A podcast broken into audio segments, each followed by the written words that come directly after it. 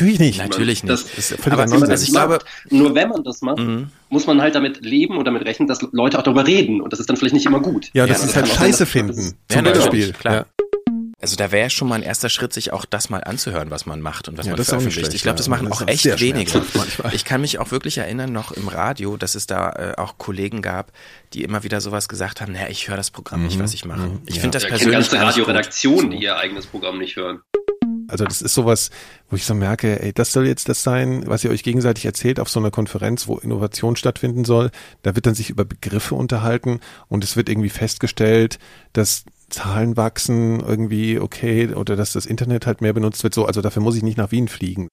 Ich hätte, ich war so ein bisschen überrascht, als Hendrik vor ein paar Wochen ankam mit so einer Smartwatch an seinem Handgelenk. Hättest du nicht erwartet. ne? Hätte ich nicht erwartet. Hätte Und ich auch nicht. wie das immer so ist bei den Jungs, also wenn der eine was hat, muss der andere das auch haben, hatte kurz darauf Nikolas auch so ein Ding. Kannst du uns bitte kannst du uns bitte erzählen lassen? Also erstmal Hendrik, du musst erzählen, warum du dir das gekauft hast.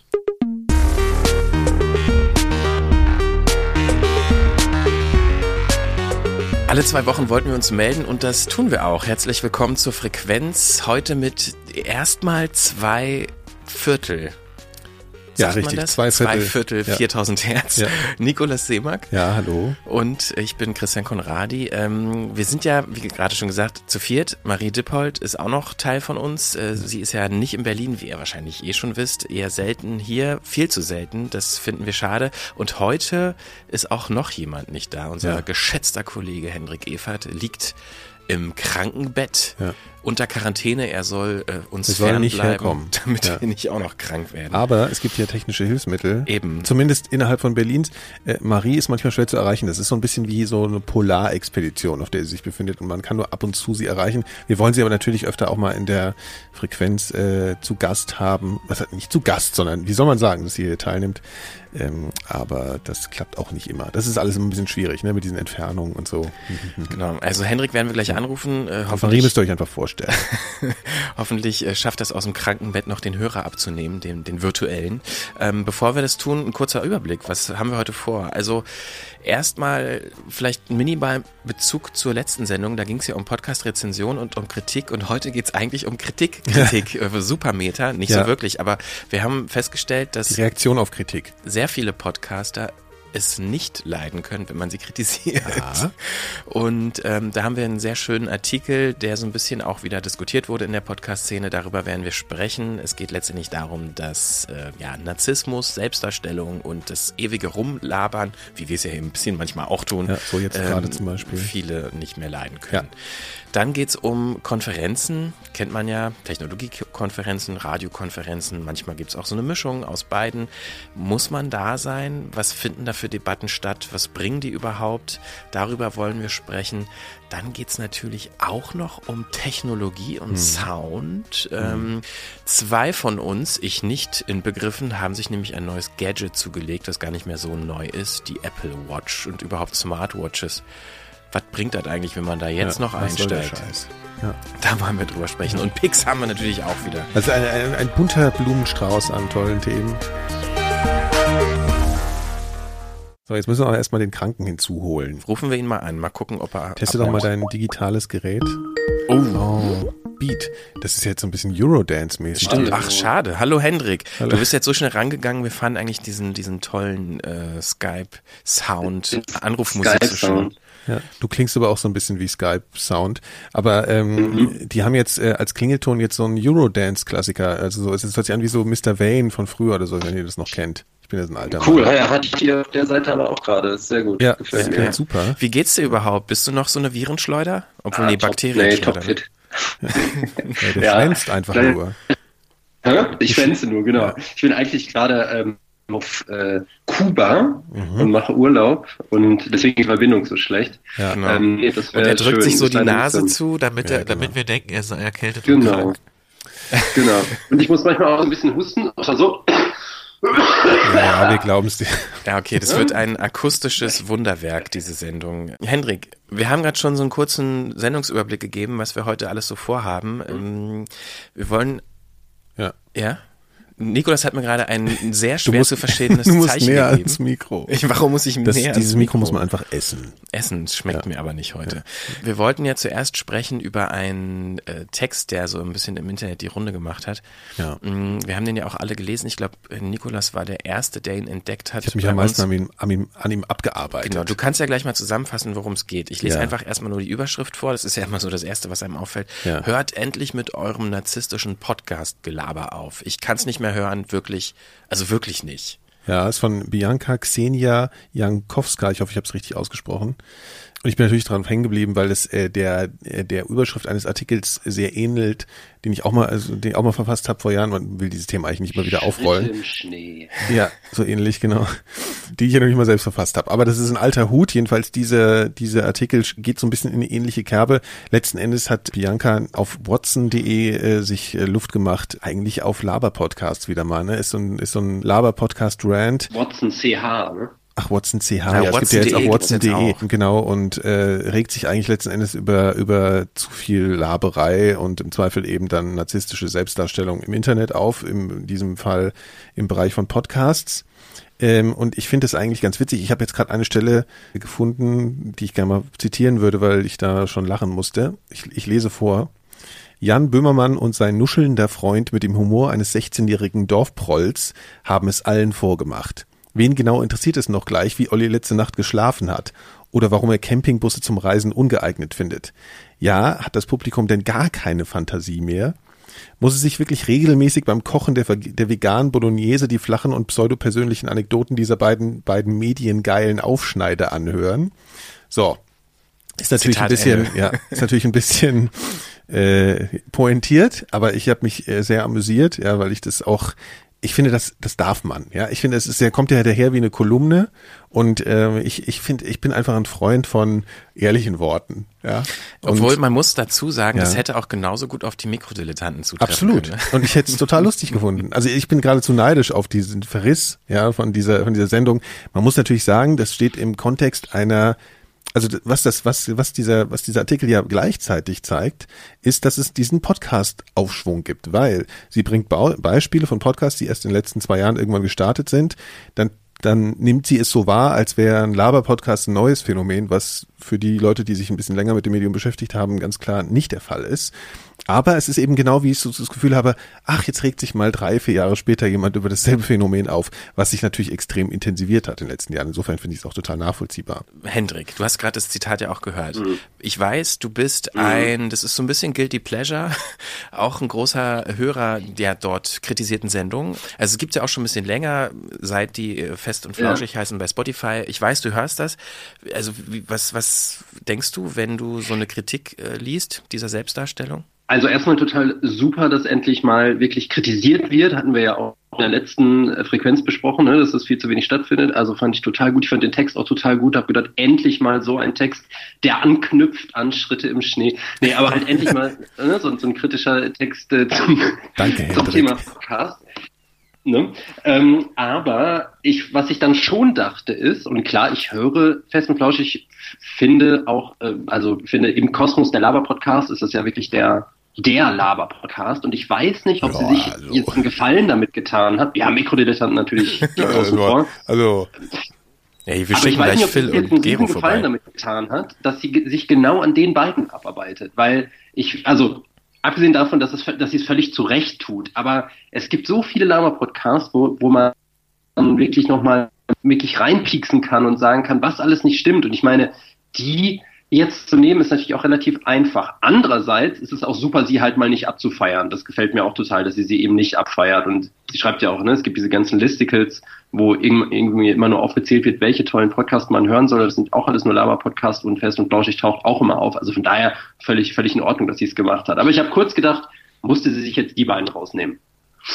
Ja, also und, und was sie ja auch noch macht, ist, dass sie so die, also ich finde, also das ist ja eigentlich nur ein Beispiel. Sie, sie hebt eigentlich nicht die ganze Zeit auf Böhmermann und Schulz ab, glaube ich, ne, sondern sie macht Ja. schon auch so die die Brücke zu diesen äh, einfach, Lifestyle, ja, also Alltag. äh, genau, also äh, warte mal, ist doch jetzt äh, hier steht auch, ich, ich zitiere einfach nochmal, damit die Leute eine Vorstellung bekommen. Nur weil ein Laber-Podcast schnell produziert ist, heißt das nicht, dass man sich gar nicht darauf vorbereiten kann.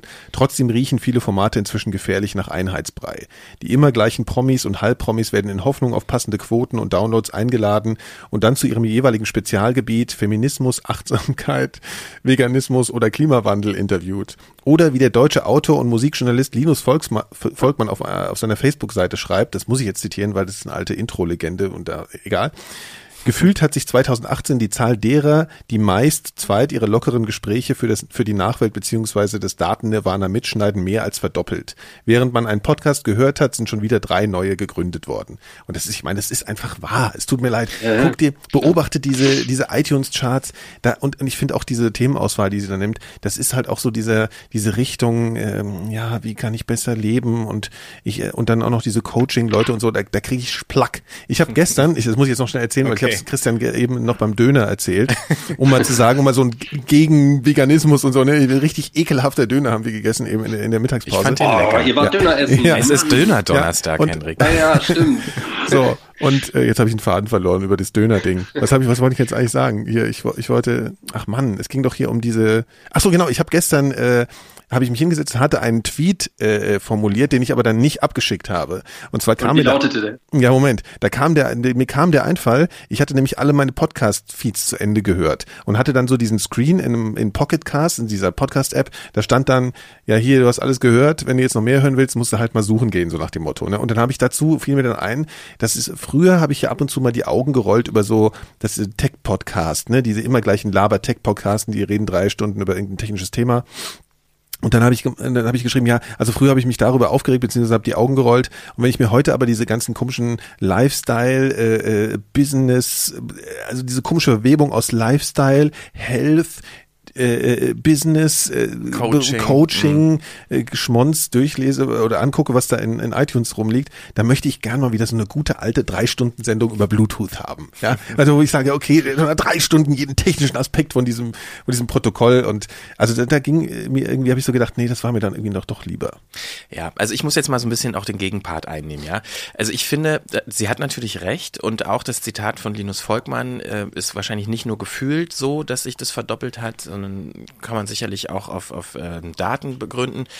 Aber ähm, das, genau das wurde gesagt, als Blogs aufkamen, vor wann auch immer das war, ähm, dass halt jeder jetzt irgendwie publizieren kann. Jeder kann seinen Text ins Internet schreiben. So, und jetzt kann halt jeder seinen Text ins Internet sprechen. Aber niemand wird ja gezwungen, zuzuhören. Ja, also, klar. das, das ist doch, also eigentlich ist die Beschwerde Warum- warum sich sagst du selbst das ad jetzt? absurdum. Ist das jetzt eine Kritik an ihr? Die, Nee, also ich Oder- kann, ich, ne- also ich nehme jetzt schon mal so ein bisschen die Kritik voraus, die halt unter anderem aus der Podcast-Szene kommt, weil natürlich viele sich ähm, so ein bisschen auf den Schlips getreten gefühlt haben, so nach dem Motto, die will uns jetzt das Podcasten verbieten.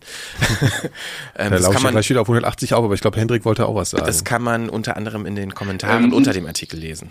dass Leute sich wirklich dann angegriffen fühlen, dass jemand Podcast oder einzelne Formate des Podcastings kritisiert. Und das finde ich so absurd, weil das ist, das ist so, als würde man, wenn man einen Film kritisiert, damit auch verbieten, weitere Filme zu machen. Oder ich, also ich, ich verstehe das nicht. Ich verstehe diese, diesen Zusammenhang irgendwie nicht. Also da fallen mir so lustige Tweets ein, die unsere, unser äh, 4000 Hertz Kollege Christian Möller übrigens wöchentlich absetzt. Der denkt sich nämlich jede Woche eine Sache aus, die er Schöne Grüße. verbietet. Ja, also ich glaube, neulich hat er irgendwann mal, ich weiß nicht, irgendwie verbietet Rührei oder irgendwie sowas. Ja, also es äh, muss man ab und zu mal nachlesen, damit man da auch auf dem letzten Stand ist, was noch erlaubt ist. Aber ich meine, diese, das ist halt total absurd. Also ne, ich hatte auch so eine Diskussion auf Twitter und da wurde mir so gesagt, ja, äh, dürfen wir das jetzt nicht mehr machen und so und habe ich so gesagt und dann eben dieses Argument, es gab ja auch damals, als ich meinen Artikel äh, geschrieben habe, dann kam dann so so wurden so Aufkleber gedruckt, wo drauf stand, im Internet ist immer Platz. Und ja, das finde ich auch total super und ich finde auch prinzipiell total super, dass ihr alle machen könnt, was ihr wollt und wenn ihr nur äh, wenn ihr zwei Stunden lang nur schnarcht in den Podcast rein, dann bitte macht das, wenn ihr Bock drauf habt, macht es. Aber bitte lasst zu, dass ihr, dass jemand euch kritisiert. Ich, es ist ja auch nicht so. Also zum Beispiel, die, ich habe dann versucht, mal so ein plakatives Beispiel zu nutzen. Äh, Ich kritisiere auch die Bildzeitung und ich lese sie nicht. Ich will aber trotzdem mich darüber äußern dürfen und ich möchte sagen können, was mir gefällt und warum es mir nicht gefällt. Und abgesehen davon ist das auch nicht nur ein Text, der sich damit beschäftigt, ob ihr das gefällt oder nicht, mhm. sondern sie spricht auch schon so ein bisschen über so, ein, äh, über so eine über so ein Narzissmusphänomen, was wir im Internet ja sowieso an vielen Stellen so ganz extrem merken. Fangen wir bei ganz einfachen Beispielen wie Selfies, Geschichten an und so. Ne? Also so eine Selbstdarstellung, die einfach im, im Internet natürlich einfach extrem stattfindet und ganz einfach ist und sich halt über diese Social-Mechanismen auch ganz einfach Gratifikation sucht über Likes und diesen ganzen Kram. Ne? Das ist ja alles irgendwie ja. so ein Ego-Polishing. Und das, das äh, entgegen, also das sagen wir mal, das entsprechende bei Podcasts sind wahrscheinlich die Downloadzahlen, das sind dann die Likes, die man für sein, äh, für, ne, für sein Selfie bekommt oder so. Also und da, das, und dadurch, dass das jetzt modern und wieder hip geworden ist, Podcasts, setzt sich halt das da fort. Ne? Mhm. Und das, und, und das ist ja genauso. gleichzeitig verbietet das ja halt Natürlich nicht. Natürlich nicht. Das, das ist aber also ich glaube, nur wenn man das macht, mhm. muss man halt damit leben und damit rechnen, dass Leute auch darüber reden. Und das ist dann vielleicht nicht immer gut. Ja, das ja, ist halt Scheiße sein, finden. Zum ja, Beispiel. Klar. Ja. Also man exponiert sich natürlich ja. und sobald man exponiert ist, kann man auch kritisiert werden. Ist völlig klar.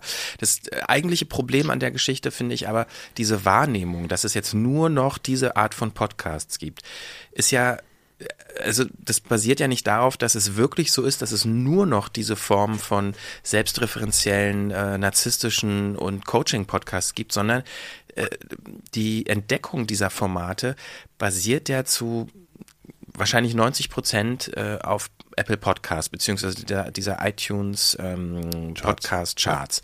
Und das ist dann vielleicht eher das Problem. Also dass das, man halt die ja. Wahrnehmung durch dieses Verzeichnis so sehr verzerrt bekommt, dass man davon ausgeht, dass die ganze Podcast-Welt, die überhaupt existiert, sich dort abbildet und dass diese Top 10 oder Top 20 ein Sinnbild der Podcast-Welt sind. Das stimmt ja nicht.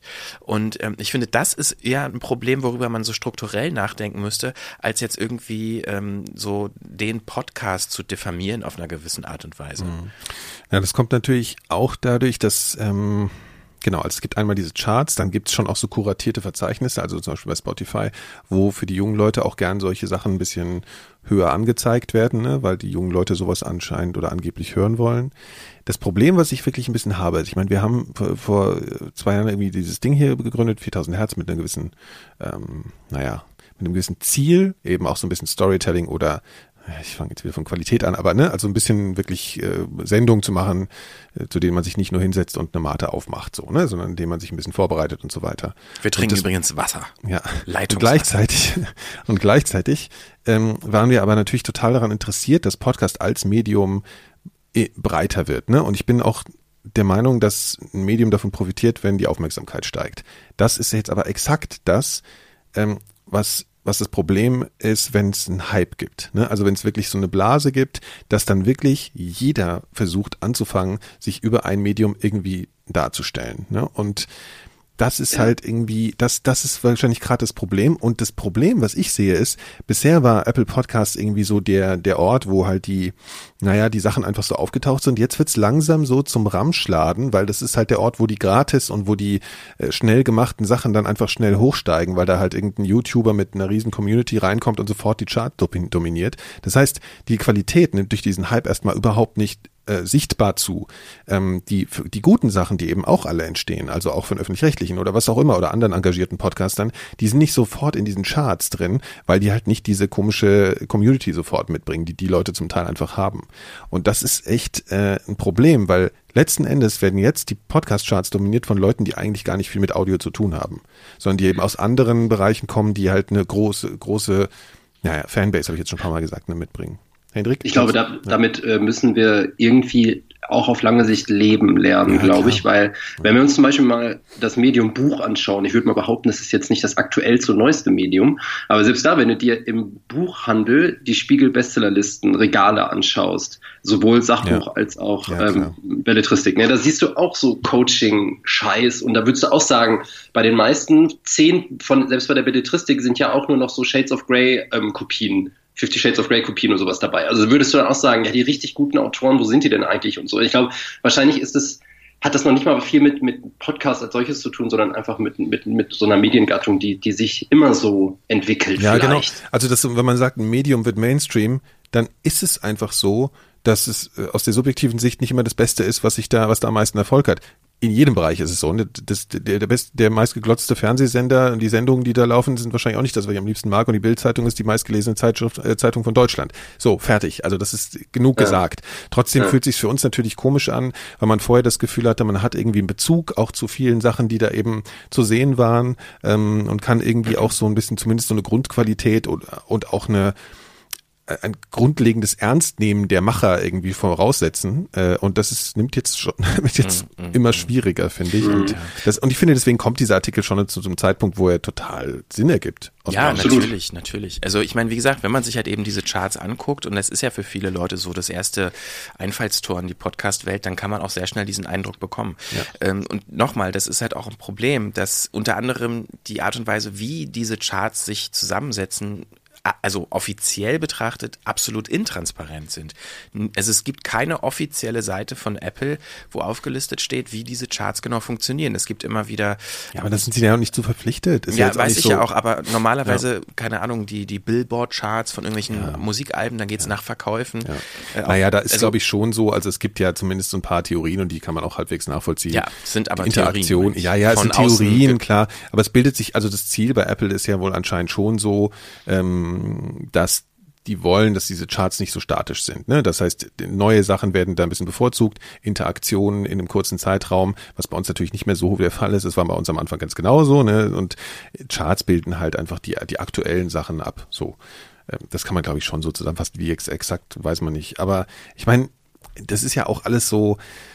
Ja, also ehrlich gesagt, der nächste Schritt wäre irgendwie so im Audiobereich mal ein bisschen äh, dass sich das Ganze eben ein bisschen verbreitert, ne? dass es eben nicht um so lächerliche, Entschuldigung, aber so Apple Podcast Charts geht. Also ja. das ist einfach irgendwie abstrus, ja. Ich meine, es ist, man muss da irgendwie mal auf ein anderes Level kommen, finde ich. Ja, und das, eben indem sich andere Leute und andere Medien damit beschäftigen. Ne? Ja. also das genau. ist der Weg, dass genau. sich auf breiter Basis damit auseinandergesetzt ja, wird. Das haben wir das letzte Mal schon beklagt, ja. dass es vielleicht noch besser passieren sollte. Allerdings ist da, beißt sich die Katze wieder ein bisschen in den Schwanz, wenn du jetzt sagst, okay, hier für Tunisten, guckt euch doch mal Podcasts an und dann machen sie die iTunes Podcast Charts auf und sehen irgendwie, Klar, oh, ich finde, du müsst heute mal wieder äh, äh meditieren. Dann ist halt irgendwie auch ein bisschen schwierig, darüber jetzt eine Kritik zu verfassen. Ja, ne? also Aber so. genau der Punkt würde eigentlich super zum nächsten Thema überleiten. Wie kann man, ähm, wenn man heute einen Podcast startet, neu entdeckt werden? Wie kann man ein Publikum finden? Äh, was ist überhaupt ein guter Podcast? Wie grenzt er sich ab zu Radioinhalten? Das sind so Fragen, die immer wieder auf so Technologiekonferenzen auch diskutiert werden. Eine Konferenz, die aktuell stattfand, waren die Radio Days ähm, Europe und wir haben uns halt gefragt, wie wichtig ist es heutzutage eigentlich an solchen Konferenzen teilzunehmen? Kann also ich will es nur kurz nochmal dazu sagen, wir mhm. haben davon, glaube ich, äh, vor, vor einiger Zeit mal erfahren von, von einer vorherigen Radio Days Konferenz ja, ja, ja. und haben aufgrund dessen dann irgendwie so ein bisschen entschieden, ja, nee, da müssen wir, glaube ich, nicht hin. Genau, aber uns, wir haben, wir stellen uns halt öfter die Frage, wenn wir Einladungen bekommen, zum ja. Beispiel zu Panels oder äh, wenn wir uns selber äh, im Internet über irgendwelche Konferenzen stolpern und sagen, müssten wir da hin oder nicht. Also es ist mhm. bisher noch nicht einmal wirklich der Fall gewesen, dass wir gesagt haben, da müssen wir jetzt unbedingt hin. Also das meiste kriegt man eh auch irgendwie übers Internet mit. Dann ist natürlich die Frage, wie unterscheidet sich die äh, so so eine Zusammenfassung auf Twitter von Leuten, die da sind, von einem tatsächlichen Konferenzbesuch. Ähm, aber wir haben jetzt halt eben festgestellt bei den Radio Days Europe, dass da tatsächlich einige ja Experten in Anführungszeichen aufgetreten sind und ihre Inhalte dort präsentiert haben, wo wir eigentlich hier gesessen haben und uns so ein bisschen die Hand vor den Kopf gehauen haben, ne, Nikolas? Ja, ich klicke mich hier gerade so, wir haben so ein paar Tweets auch gesammelt. Ähm, das sind dann immer so Sachen wie äh, Audio first oder Radio is dead, but audio is enough. Oh, da habe ich mich besonders drüber. Ich weiß, äh, das glaube ich, hast du ja auch eingesagt. Ja. Ben Hammersley, ja. der ist ja angeblich der Erfinder des Begriffs Podcast. Ja, ja, also auch voll wichtig. ist auch wieder, oh, das ist, ja. kann ich mal schon nicht leiden, sowas. Ja, und also generell überhaupt so diese, also erstens mal ist das so, darüber können sich Radioleute, glaube ich, noch unterhalten, über diese, diesen Unterschied Radio und Podcast und ich meine, ich habe neulich vor ein paar Tagen als auch mal so einen Tweet abgesetzt von wegen, äh, können wir das jetzt mal lassen und sagen wir jetzt einfach mal Audio dazu. Aber die Idee hatte ich jetzt auch nicht gerade erst so. Ne? Also das ist sowas, wo ich so merke, ey, das ist jetzt der Stand, das ist jetzt, das soll jetzt das sein, äh, ähm, was ihr euch gegenseitig erzählt auf so einer Konferenz, wo, wo, wo, wo Innovation stattfinden soll. Da wird dann sich über Begriffe unterhalten und es wird irgendwie festgestellt, dass Zahlen wachsen irgendwie okay oder dass das Internet halt mehr benutzt wird so also dafür muss ich nicht nach Wien fliegen so ne ich meine natürlich kann man da irgendwie netzwerken kann Leute kennenlernen das ist nett aber wir merken halt auch gerade dass wir sowas auch schon genug machen aber also das das ehrlich gesagt so dieses ich hole mir einen Schlagsatz aus irgendeiner Präse und twitter das dann mal das ist ja, was, ist, was ist das eigentlich? Warum? Das ist doch irgendwie auch sowas Neues, oder? Das halt jetzt irgendwie so, so über Twitter werden so Zitate so völlig zusammenhangslos herausgehauen bei so Konferenzen irgendwie. Dann kommt sowas raus wie klares Bekenntnis vom Radio, Audio first. Und dann denkt, ja, was? Ja, okay, was denn sonst? War das jetzt ein Beispiel oder war das ja, hast du jetzt ausgedacht? Ernsthaft? Ja, ja, klares Bekenntnis vom schwedischen Radio, Audio first, besonders für Nachrichten. Ah, was, was soll denn Radio sonst machen? ja, Hendrik, du hast das einfach nicht verstanden. Flyerdruck. Ja, das ist einfach, äh, da musst du mal ein bisschen tiefer einsteigen. Da, da ist natürlich auch immer so ein bisschen die Frage, wer hat da was nicht verstanden? Also entweder der Vortragende oder der Mensch, der das vertwittert hat. Ähm, aber Nee, also das Neues ist das eigentlich nix, aber ich glaube, es gibt äh, nichts, du, also wenn es um Narzissmus geht, ne, und um, um ähm, Selbstdarstellung und so, dann kriegst du ja auf so Konferenzen wahnsinnig viel intelligent klingende Sätze, die du dann vertwittern kannst und dafür dann wieder Likes kriegst, weil du hast nämlich die essentielle Botschaft verstanden und verbreitest sie auch noch weiter und im Zweifel wird sie dir auch noch äh, äh, zugeschrieben. Also das ist alles so, ja, also für sowas braucht man da, glaube ich, nicht hingehen. Was ich immer so ein bisschen schwach finde, muss ich ganz ehrlich sagen, grundsätzlich mal, wenn, ich weiß gar nicht, ob das in dem Fall der Fall war, also es hat mich aber auch nicht ausreichend interessiert, ob sowas dann auch mal verstreamt wird, ne? Also so Vorträge, das wäre ja auch mal zeitgemäß eigentlich, ja, aber wahrscheinlich in dem Fall nicht, nee. Was ja. ich besonders schön fand, war, äh, es ist ein, ein Tweet von äh, Marc Krüger, at, äh, Kollege, heißt er bei Twitter, der, ähm, also es kommt nicht. Der Kollege ist super gut. ja, also es kommt nicht direkt von ihm, sondern leider wird aus dem Tweet auch nicht klar, ähm, von wem diese Präsentation stammt. Mhm. Aber auf jeden Fall hat dort offensichtlich ein Vortragender der anwesenden Radio-Posse äh, mhm. ähm, versucht, sozusagen die, die Radiomacher zu beruhigen, so nach dem Motto, ey, alles ist super, Radio, mhm. ihr macht euch, ihr braucht euch keine Sorgen machen, ja. Und dann ja. gibt's da eine Slide, äh, die eben abfotografiert wurde. Und da steht, dass, genau, die Überschrift ist, Do not be afraid, radio is big. Und dann sieht man eine Zahl, dass angeblich 53 Millionen Menschen Radio hören. Aha. So als, oh. als wäre, als wäre das Überhaupt. Radio und vor allen Dingen das Witzige ist, im Vergleich dazu mhm. gibt's dann 34 äh, Millionen Leute benutzen WhatsApp, 13 Millionen Leute benutzen Facebook, 3,7, äh, das sind glaube ich Daily Active User, glaube ich. Und wie viele essen gerne Müsli? Ja, also, also aber wie kann man denn, wie kann man denn darauf kommen, ein ganzes Medium im Vergleich zu einer App zum Beispiel ja, zu setzen sagen, und ja. das auf eine Ebene zu stellen? Ja. Ich wollte gerade sagen, wie viele essen denn Müsli? Also und dann auch noch behaupten, hier, das ist der Beweis, Radio ist besser. Ja, und hat big, eine größere big. Reichweite. Also ja. es ist doch völlig absurd. und ähm, also das zeigt mir halt auch natürlich, das jetzt kam auch gerade wieder die MA, die Mediaanalyse und alle Radiosender feiern sich, dass sie ja größere, bessere, tollere Hörer haben. Und das zeigt doch einfach nur, egal was für eine Zahl man hat, man interpretiert sie irgendwie immer, um sich selber auf die Schulter zu klopfen, um sich selber zu beruhigen. Mhm. Und äh, einer wirklichen inhaltlichen Diskussion ist man offenbar nee, und, gar nicht. Und das ist ehrlich gesagt auch so ein bisschen was, was mich nervt. Darüber haben wir beim Döner vorhin auch gesprochen.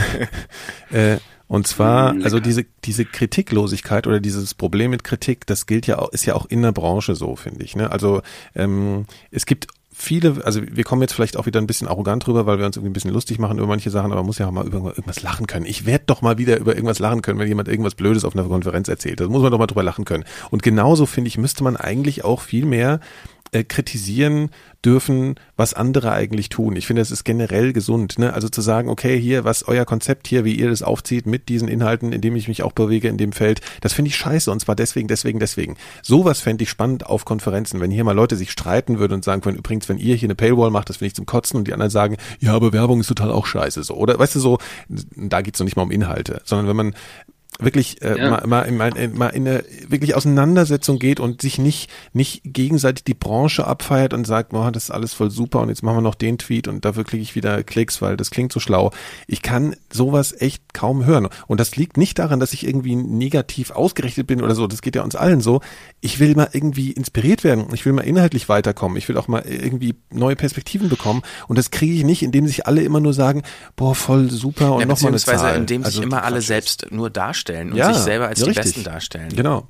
Ja. Also diese Vortragskultur finde ich sowieso auch, also es ist ja oft sind es ja nur Vorträge, genau, wie du schon sagst, Christian, sich selbst darzustellen und zu erzählen, was man so tut. Das heißt, es wird eigentlich noch nicht mal ein Mehrwert vermittelt, deswegen finde ich oft Vorträge völlig unsinnig. Und es wäre, wären eigentlich viel mehr solche Panels sinnvoll, wobei auch die ja meistens in der Realität total langweilig sind und auch dass da keine Auseinandersetzung gibt, ne? sondern es sind dann nur so Mini-Vorträge, jeder sagt mal kurz was.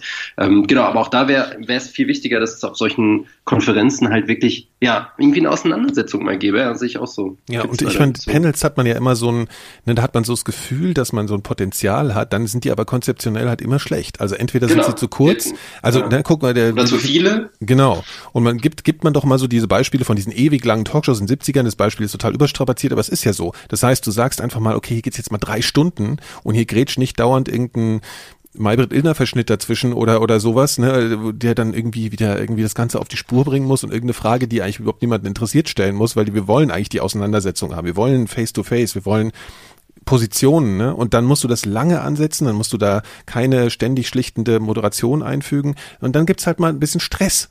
So. Und das finde ich spannend, daraus kann was entstehen. Mhm. Ja, also es gibt ja so einige kleine Konferenzen oder auch so Tagungen, Workshops, wo das durchaus irgendwie stattfindet, wo man auch zusammenarbeitet in mhm. Workshops auch über mehrere Tage. Ich kann mich erinnern, ich war vor zwei, drei Jahren, äh, ich glaube drei Jahre, ähm, da immer in Tutzing bei dieser ja. Äh, Radiotagen. Mhm.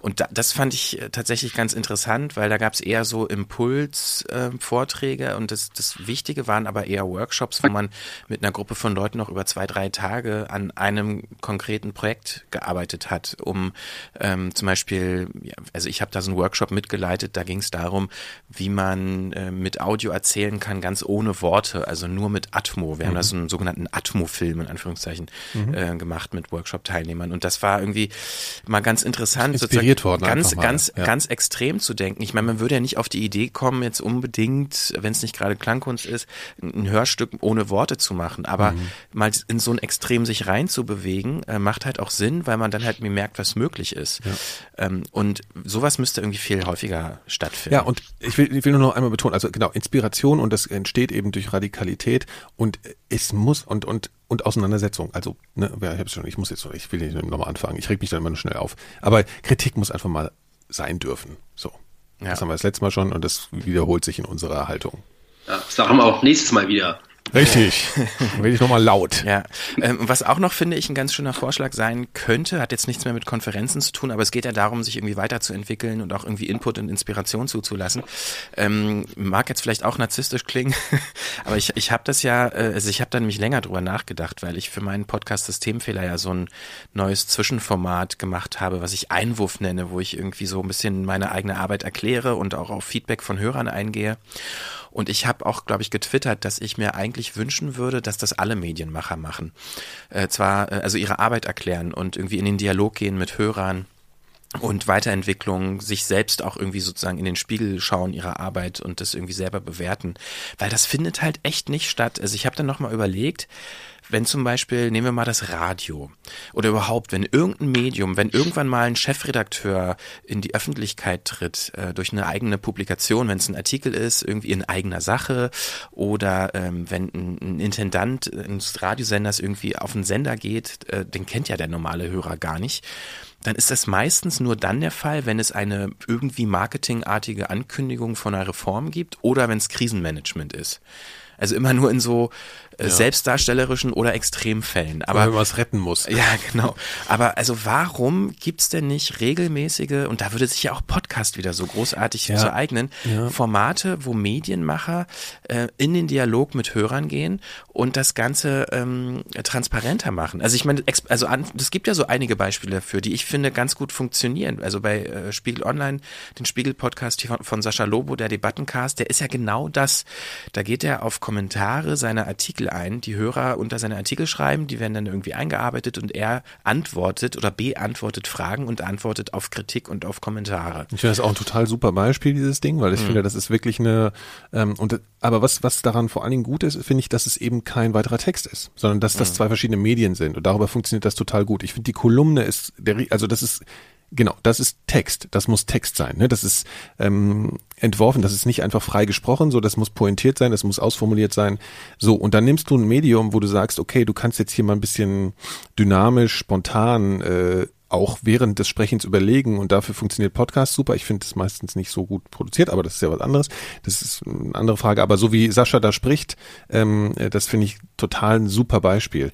Was ich jetzt meinte mit dem Einwurf, als du sagtest, und das, das finde ich ja auch total gut. Wir haben ja nur intern diskutiert, okay, ähm, wie, wie platzieren wir das? Ne? So, weil das ist im selben Medium. Das ist, ähm, die Frage ist sozusagen, muss man extra irgendwo hingehen, wenn man interessiert daran ist, sowas auch mitzukriegen? Weil wirklich per se davon auszugehen, das interessiert natürlich dieselben Leute wie deine Geschichten. Das wäre tatsächlich ein bisschen, weiß ich nicht, vermessen, stimmt wahrscheinlich nicht, aber es gibt genügend Leute, die es dann trotzdem interessiert.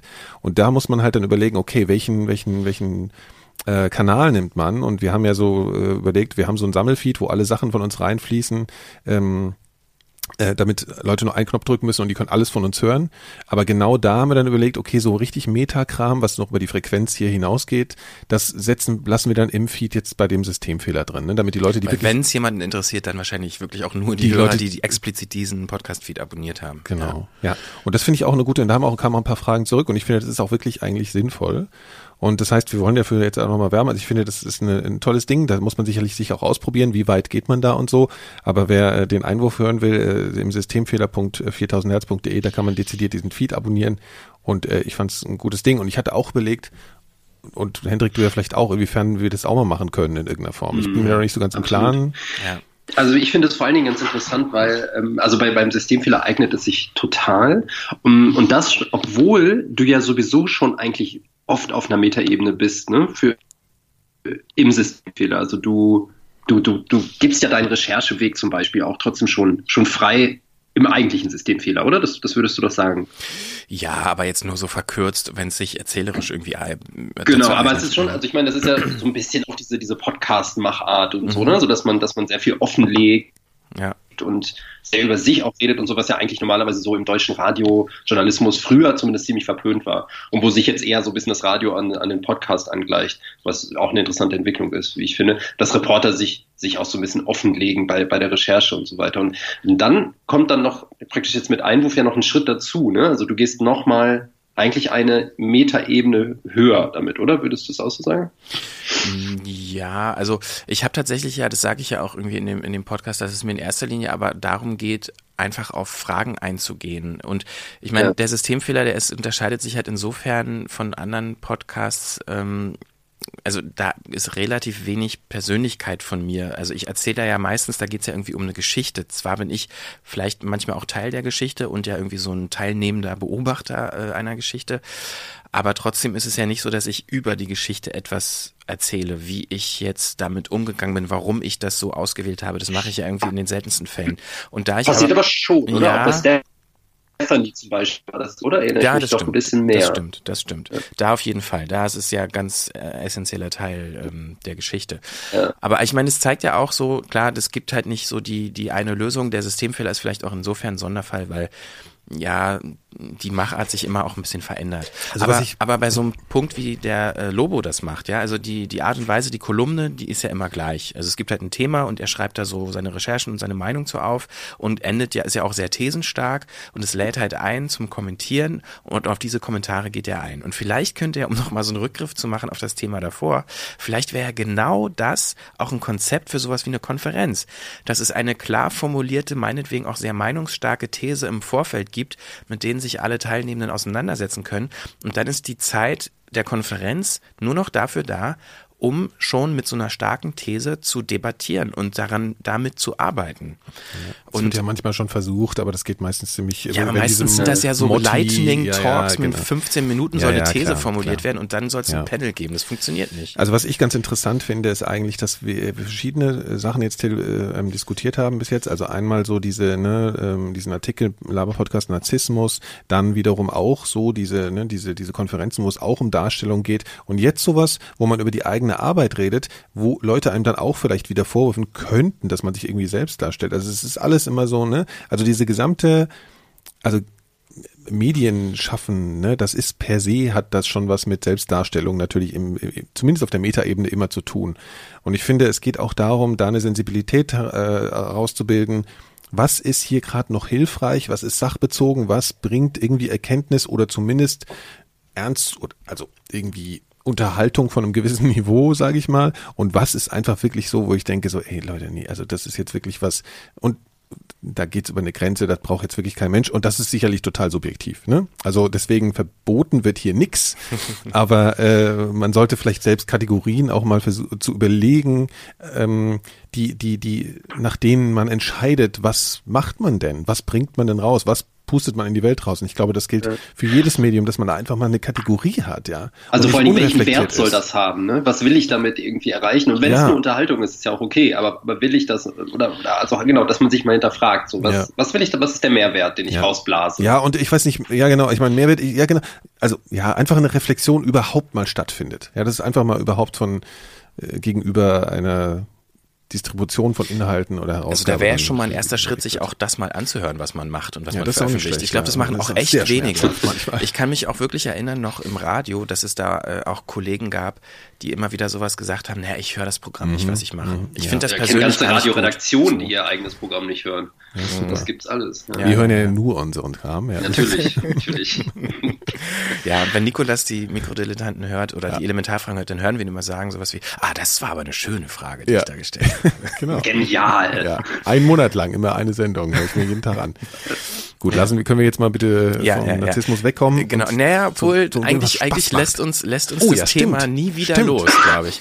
Ähm, was, alles gut bei dir, Henrik? Das ja, äh, ja, ja, Entschuldigung. äh, Nicht, dass du uns noch umfällst hier. Mhm. Ähm, genau. Und zwar ähm, ich bin noch gespannt, wie Nikolas da den Audiobezug herstellen will, aber er hat mir vorher versprochen, es äh, wird gehen. Mhm. Ähm, wir müssen ja auch nicht immer nur über Audio reden, aber ich krieg trotzdem Genau, also wir sind ja hier durchaus technikaffin in dieser Redaktion. Ähm, ich glaube, ich hätte, war so ein bisschen überrascht, als Hendrik vor ein paar Wochen ankam mit so einer Smartwatch an seinem Arm, an seinem Handgelenk. Hättest du nicht erwartet. Ne? Hätte ich nicht erwartet. Hätte und ich wie das immer so ist bei den Jungs, also wenn der eine was hat, muss der andere das auch haben, hatte kurz darauf Nikolas auch so ein Ding. Kannst du uns bitte kannst du uns bitte erzählen lassen? Also erstmal Hendrik, du musst erzählen, warum du dir das gekauft hast. Du also, bist eigentlich schuld. Folgendes. Ich gehe ja, ich gehe ja, ja, ja, ich weiß. Vor allen Dingen, warum erst jetzt? Schwimmen. Was? Vor allen Dingen, warum erst jetzt? Also Smartwatches also und Hendrik hat jetzt schwimmen gelernt, ja. Ich habe schwimmen gelernt. Ich habe jetzt Seepferdchen gemacht. und beim Schwimmen habe ich immer schon mich genervt, die Bahnen zu zählen. Und ähm, dann habe ich mich mal hingesetzt und überlegt, was könnte ich mir denn da irgendwie, könnte ich mir natürlich für 15 Euro so einen analogen Bahnenzähler kaufen.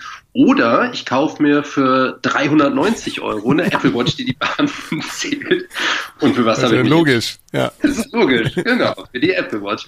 Und dann habe ich aber gedacht, ja, ich will ja, also das Riesending will ich nicht, soll ja auch so irgendwie unauffällig wie möglich sein. Und deswegen habe ich mir die Girly-Version gekauft, die Christian sofort angemerkt hat, als er mich das erste Mal mit der Uhr gesehen also, hat. Also das wäre genau die, wenn ich mir eine kaufen würde, würde ich mir genau die auch kaufen, weil die so schön klein ist und nicht so riesig. Die heißt aber nicht, also nur mal so, die heißt nicht offiziell Girly-Version. Ne? Die, es gibt eine kleine, weil Slim, oder? Frauen so oft halt vielleicht schmalere Hand, Handgelenke haben.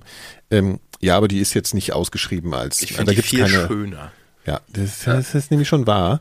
So, und dann saß ich natürlich in der Patsche, weil dann saß Hendrik mit dieser Apple Watch, die ich seit Jahren ablehne, kategorisch. Ja, auch. ja genau. Wir, wir, wir, also eigentlich lehnen wir die seit Jahren ab, äh, vor allen Dingen aus ästhetischen Gründen und auch irgendwie so aus identitären Gründen. Ja, also ich sehe mich einfach. Ja, es, es ist einfach der Inbegriff des lähmen, äh, weiß ich auch nicht, Trottelseins mit so einer Uhr rumzulaufen, finde ich jetzt. Ja, das ist mein subjektives Empfinden. Ich will jetzt auch wieder niemanden verbieten, eine Apple Watch zu kaufen oder ihn diskreditieren. Das willst du ja auch nicht, Hendrik, ne?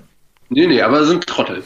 Genau, wir sind also, und jetzt sitzen wir da und haben halt leider so, so ein Ding an und äh, wirklich, und es war zum Beispiel gestern, ja, war es lustig, gestern war hier das Fernsehen, ja, und da habe ich wirklich äh, ähm, äh, überlegt, ob ich die halt schnell, und ich habe vergessen, sie auszuziehen, hat aber zum ja. Glück den, den, den, den Pullover drüber. Also ich dachte, also mir ist es wirklich peinlich, ja, es ist äh, bei, bei nichts, was ich sonst so besitze, ist mir das irgendwie peinlich, aber der Apple Watch schon fast tragisch. Ja, ja jetzt habt ihr, jetzt habt ihr, cool. jetzt habt ihr ja nur so ein Ding.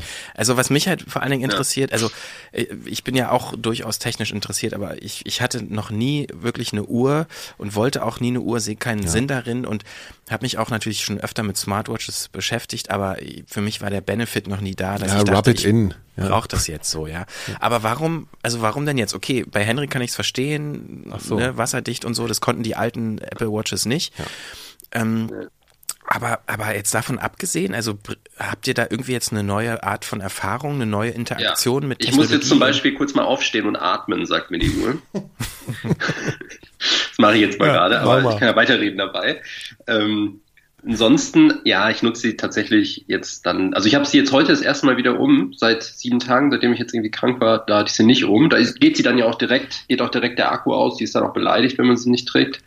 Ähm, deswegen musste ich sie jetzt nochmal über Nacht aufladen. Und jetzt trage ich sie wieder. Und also ich gucke eigentlich selten drauf, um die Uhrzeit zu erfahren, muss ich sagen. Ja, also sagen wir es mal so, ne? Ich habe, ich habe, also weshalb ich das, äh, der zweite Grund, weshalb ich so ein Ding nie gekauft habe, ich mich gefragt, ja, warum eigentlich der Scheiß? Ja, so ist völlig Quatsch. Also ich habe ja schon so ein blödes Smartphone, soll ich jetzt auch noch so ein Ding an, oder also sieht es auch noch kacke aus und so. Also so. Ähm, Im Übrigen äh, ist beruhigend, dass wir dich heute hören, Hendrik, weil man kann ja auch sehen, wie die so diese Aktivität äh, eines Freundes Äh. aussieht. Und ich hörte, ich wusste ja, Aber Hendrik ist los, tot, äh, krank, und ich habe halt gedacht, er ist tot, weil das die ganze Zeit 0% Bewegung seit vier Tagen. Und ich ai, ai, das scheint aber wirklich schlecht zu gehen. So, also so viel zum Thema Privatsphäre. Soziale Aber- Kontrolle ist, ist Genau, möglich. ja, ja, ja. Du hättest mir erzählen können, was du willst. Du warst, äh, lagst regungslos herum. Aber was ich meine, ist halt so, also ich habe jetzt schon, ich, also das Ding überrascht mich, das muss ich sagen, auf mehreren Ebenen. Das, was alle erzählen, ist, dass man sein Handy viel weniger aus der Tasche holt, was ich eine, was absolut so ist, finde ich, und was ein totaler Vorteil ist. Ich fühle mich generell einfach nicht mehr so auf dieser Ebene nicht mehr so digital dominiert, auf der anderen Ebene aber wieder total, weil ich, ich weiß nicht, wie es dir geht, Hendrik, aber ich habe das Ding jetzt, weiß nicht wie viele Tage, also schon über zwei Wochen jetzt, glaube ich, oder so. Und ich habe immer, ich spüre die die ganze Zeit. Ich gewöhne mich irgendwie nicht dran. Also ich, ich merke, ich trage da was, ja. Ja. Und das Ding meldet sich halt ab und zu. Ich habe zwar so Sachen wie hier steh mal auf abgeschaltet, das sehe ich überhaupt nicht ein. Aber ähm, äh, zum Beispiel, wenn man irgendeine Nachricht bekommt, dann bleibt das Handy ruhig und das Ding äh, ich meine, das weiß wahrscheinlich sowieso jeder, aber das tippt einem so ganz äh, dezent am Handgelenk an. Das ist nicht so Vibration, sondern es ist wirklich wie so ein Antippen. Und das ist wirklich so. Und das finde ich schon einerseits total angenehm, weil man weiß, okay, es ist irgendwas passiert, ich muss aber nicht hinsehen äh, unbedingt, aber ich krieg's irgendwie so mit und es ist nicht so stressig wie so ein Ton. Das hat aber wirklich zur Folge, dass ich mich andersrum wieder total digital dominiert fühle, weil ich fühle mich jetzt wie so ein Cyborg. Ja, also ich habe gar keine Chance, irgendwas zu verpassen. Also man muss sehr viel genauer konfigurieren, was darf einem denn antippen und was nicht. Weil äh, auf dem Handybildschirm, da kann eine ganze Menge durchscrollen und du merkst es nicht. So, aber wir können ja mal, äh, ich glaube Du kannst ja so nur, viel. du kannst ja, nur, le- also du reagierst nie drauf, ne? Also du antwortest nie, sondern du, man liest nur und man hat keine Möglichkeit, ähm, ja, Ja, also genau. man wird selber nicht aktiv. Ja, genau. Also man kann, glaube ich, aber das ist so absurd Ja, äh, ist- kompliziert, da drauf rumzuwischen, dass man da nicht höchstens mal so einen Daumen hochschicken oder so.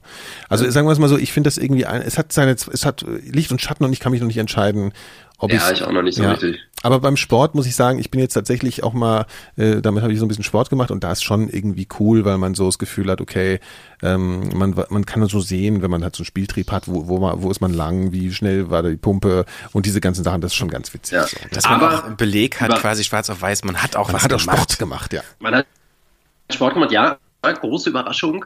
Man kann auch ohne die Uhr Sport machen. Das ist wohl so.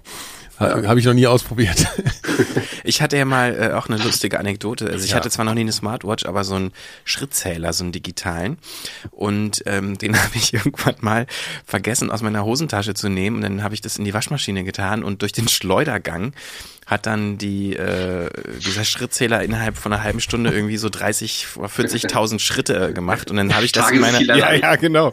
ich, Einfach immer in die Vor allen Dingen, ich habe halt, ich hab's halt auch wirklich nicht gefunden. Ich habe dann irgendwie mein äh, das Gerät gesucht und dann habe ich mich in mein Handy eingeloggt und da wurden dann diese Daten übertragen und Mhm. dann habe ich halt gesehen, da ist ein riesen Peak und dann dachte ich, hä, wie kann das denn sein? Ich habe mich doch gar nicht bewegt und dann habe ich eins und eins zusammengezählt. Ah, Ja, siehst du. Waschmaschine. Das ist ein guter Trick, wenn Das- man das- seine, seine, seine digitale Sportlichkeit. Ja, das mache ich, wenn, wenn, wenn Nikolas mich weiter stalkt hier Ja. über meine Ergebnisse, dann stecke ich meine Uhr einfach hinter die Waschtrommel und dann kriegst Und dann sitze ich immer da und bin frustriert, weil ich mich wieder nur Genau. auf die Couch gelegt habe. Ja. Ja, aber Nikolas, du hast mir noch versprochen, du hast gesagt, es hat irgendwie was auch mit Sound, mit Audio zu tun. Ja, das weil das ist ja irgendwie für mich immer auch so ein bisschen, Ja. äh, du hast gesagt, man guckt weniger aufs Telefon. Ich Ja. fände eine Smartwatch dann cool, wenn ich es auch wirklich unabhängig vom Telefon benutzen Ja, kann. das geht natürlich, ja. Und alle wichtigsten Apps, die ich so auf dem Handy habe, nicht unbedingt brauche. Ja gut, also das sind jetzt mehrere Ebenen, die du angesprochen hast. Das Ding kann jetzt ein Smartphone mit einem großen Bildschirm nicht ganz ersetzen. Das ist vollkommen logisch. Du kannst, es gibt einige Apps, die haben halt sozusagen eine Companion-App auf der äh, Watch, die eine rudimentär ähnliche äh, ähm, Funktionalität hat wie die App auf dem Smartphone. Also du kannst so ein bisschen, wenn dir einer auf Twitter was schreibt direkt, dann kannst du das sehen. Du kannst jetzt nicht diesen Stream durchscrollen, das macht darauf überhaupt keinen Sinn. Aber das jetzt mal als Beispiel, aber oder so Kalender und so Sachen, das funktioniert alles. Äh, interessant ist natürlich auch vor allen Dingen äh, Audiokonsum da drauf.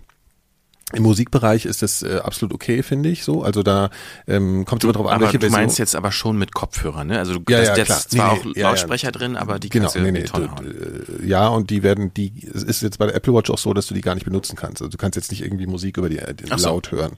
Das geht nur an ein paar Stellen, dass dieser, dass dieser äh, Lautsprecher auch genutzt werden kann, aber nicht bei so Sachen, die wirklich offensichtlich Unsinn sind.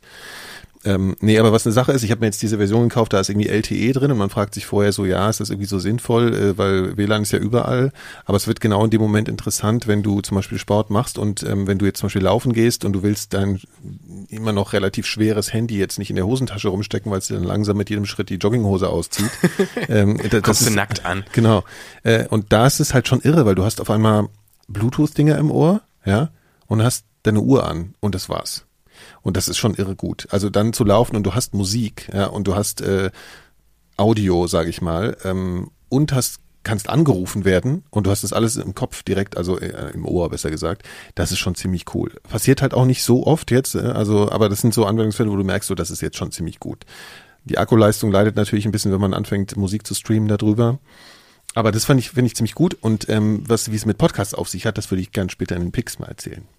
Ja, ist nämlich nicht so gut, glaube ich, ne? Ja, es ist äh, ja verbesserungswürdig auf jeden Fall. Ja. Da Ähm, kommt noch was. Ja.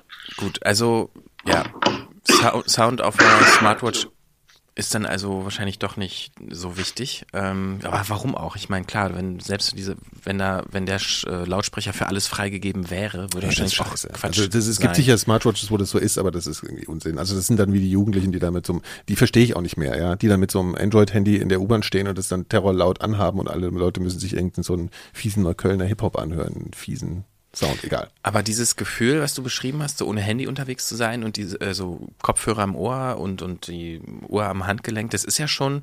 Du hast auch vorhin gesagt, du fühlst dich manchmal wie so ein Cyborg. Das Mhm. ist ja so eine so eine Perspektive fast, ne? Also vom Handy Absolut. zur Smartwatch Genau, zum genau. Smart äh, Kopfhörer. Ja, und das muss ich sagen, das fühlt sich zum größten Teil gut an, weil wenn ich mich sowieso entschieden habe, digital irgendwie erreichbar zu sein oder zu interagieren, auch mobil, dann finde ich es irgendwie besser, wenn das Ganze erstmal dezenter funktioniert in jeder Hinsicht. Also dezenter, ich dezenter aufmerksam gemacht werde auf bestimmte Geschehnisse in, im digitalen Raum.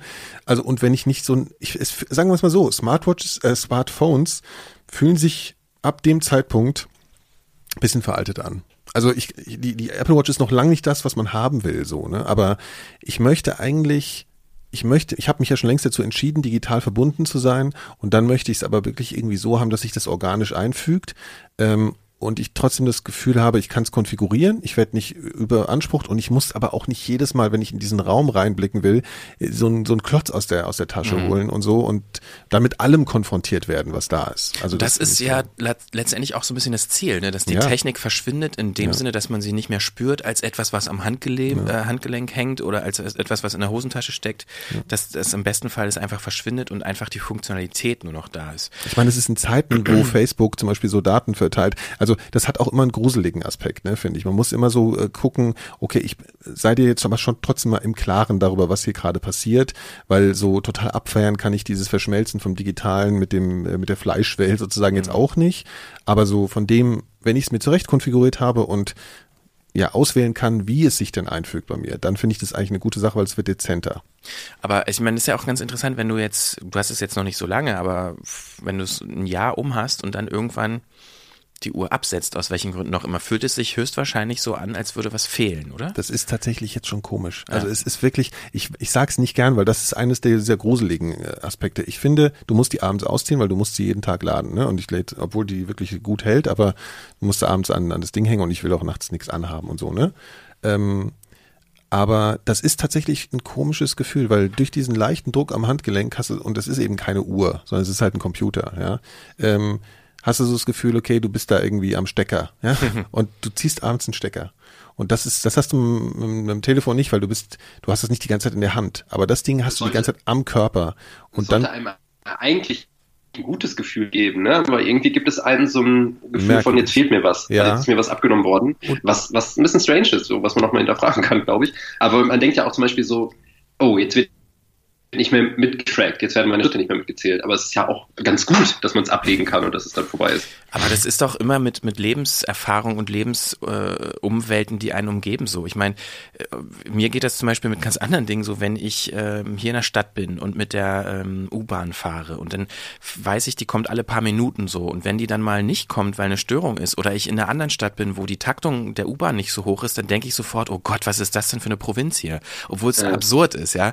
Also man erwartet erwartet denn schon fast, dass der Status quo auch immer so ist und dass er sich nicht verändert. Ja, das stimmt schon. Das wäre aber vergleichbar eher damit, wie wenn mein Handy kaputt geht. Das, was bei der Uhr das Komische ist, ist eben, dass du es spürst und dir was vom Körper abnimmst. So, das, das hat nochmal einen anderen psychologischen Effekt, als wenn mhm. zum Beispiel du dein Handy ausschaltest oder so. Das ist nochmal sowas, äh, und das, mhm. da, da habe ich mir noch nicht so wirklich hundertprozentig entschieden, ob mir das so gefällt, ehrlich mhm. gesagt. Das hatte ich aber früher mit, ich weiß nicht, du hast ja nie analoge Armbanduhren getragen. Ne? Ja. Ich hatte das früher ähm, auch mit einer normalen Swatch oder so, die ich getragen mhm. habe. Dass wenn ich die abgelegt habe, dass ich mich dann so nackt gefühlt habe. Okay. Ich glaube, das ist auch so ein Schmuckeffekt, nenne ich ja. den mal.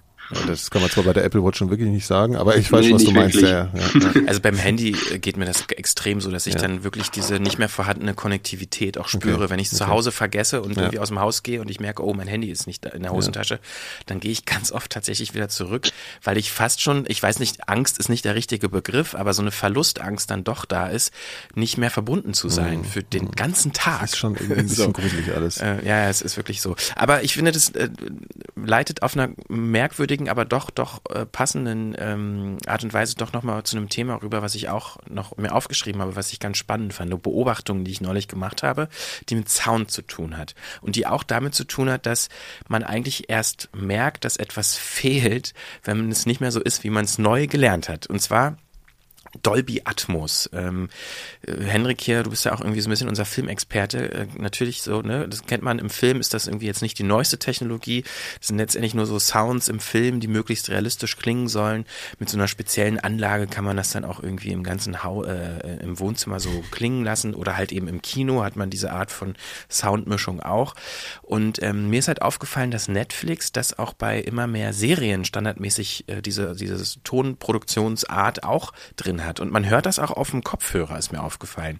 Und da habe ich mich gefragt, ähm, kann es vielleicht auch sein, dass so Netflix als Endkanal der, der, des Konsums ihrer Filme und Serien vielleicht auch den Kopfhörer als Ziel sieht, habe ich mich so ein bisschen gefragt, mhm. weil mir das halt extrem aufgefallen ist. Also bei der neuen Jessica äh, Jones Staffel, da ist zum Beispiel so eine Szene, da habe ich es extrem gemerkt, da geht die äh, Hauptdarstellerin also die Jessica Jones geht äh, in so ein Haus rein und dann spielt da Klaviermusik und sie macht das an und dann läuft sie durch das Haus und je nachdem, wo man in dem Haus ist, ähm, zum Beispiel, wenn sie ins Zimmer rechts daneben geht, wo die Musik spielt, dann hat man es halt auf dem Kopfhörer auch links. Also so wie es auch wirklich ist, als würde man sich wirklich durch dieses Haus mitbewegen mit dem Charakter im, im Film. Und wenn sie halt in den Keller geht, dann klingt es halt als wirklich so, als würde halt oben im Wohnzimmer auf der anderen Seite des Hauses noch diese Musik laufen. Und äh, das ist mir wirklich aufgefallen, wenn ich dann irgendwie eine andere Serie geguckt habe, die diese Art der, der Soundproduktion, der Soundmischung nicht hat, hatte ich sofort das Gefühl, das ist irgendwie artifiziell, das ist nicht realistisch.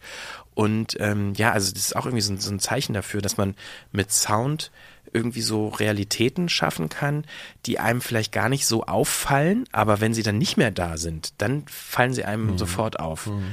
Ähm, Hast du irgendwo äh, was gelesen darüber, wie, ob es Zahlen gibt, wie viele Menschen Netflix über Kopfhörer gucken? Nee, nee der, der Weil ich wäre jetzt eher irgendwie davon ausgegangen, dass, dass Kopfhörer für Netflix nicht, gar nicht so interessant sind, aber müssten sie ja dann doch sein weil sonst würden sie es ja irgendwie nicht machen, weil für die, obwohl, naja, für so eine Heimkinoanlage. Naja, also ich glaube, ganz viele Leute, also auch, ne? was, was ich oft sehe, äh, im Zug zum Beispiel, wenn Leute auf dem Handy oder auf dem Tablet mit Kopfhörern Filme gucken, äh, das ist ja schon durchaus ein Szenario, was oft genutzt wird. Oder auch abends im Bett. Man will ja dann nicht vielleicht unbedingt immer den Fernseher anmachen oder einen Beamer, wenn man sowas hat. Ähm, also für, für so kleine Klar, Geräte ist das, glaube ich. Das überwiegt. Hab, ja klar, klar ist es super auf jeden Fall. Ich meine, es gibt ja auch also ich meine, Apps, Apps auf dem Smartphone, auf dem Tablet dafür dediziert. Also warum sollte es das nicht? Das ist mhm. ja mehr, die App ist ja auch mehr als nur eine Fernbedienung für, für so ein ähm, Apple TV oder, oder so ein Chromecast oder sowas. Ja. Also ich ja, mache das ausschließlich. Ich gucke tatsächlich okay. Äh, Netflix ausschließlich auf meinem Laptop mit okay. Kopfhörern. Ich gucke so 80 Prozent auf dem Fernseher ohne Kopfhörer, mhm. würde ich mal sagen.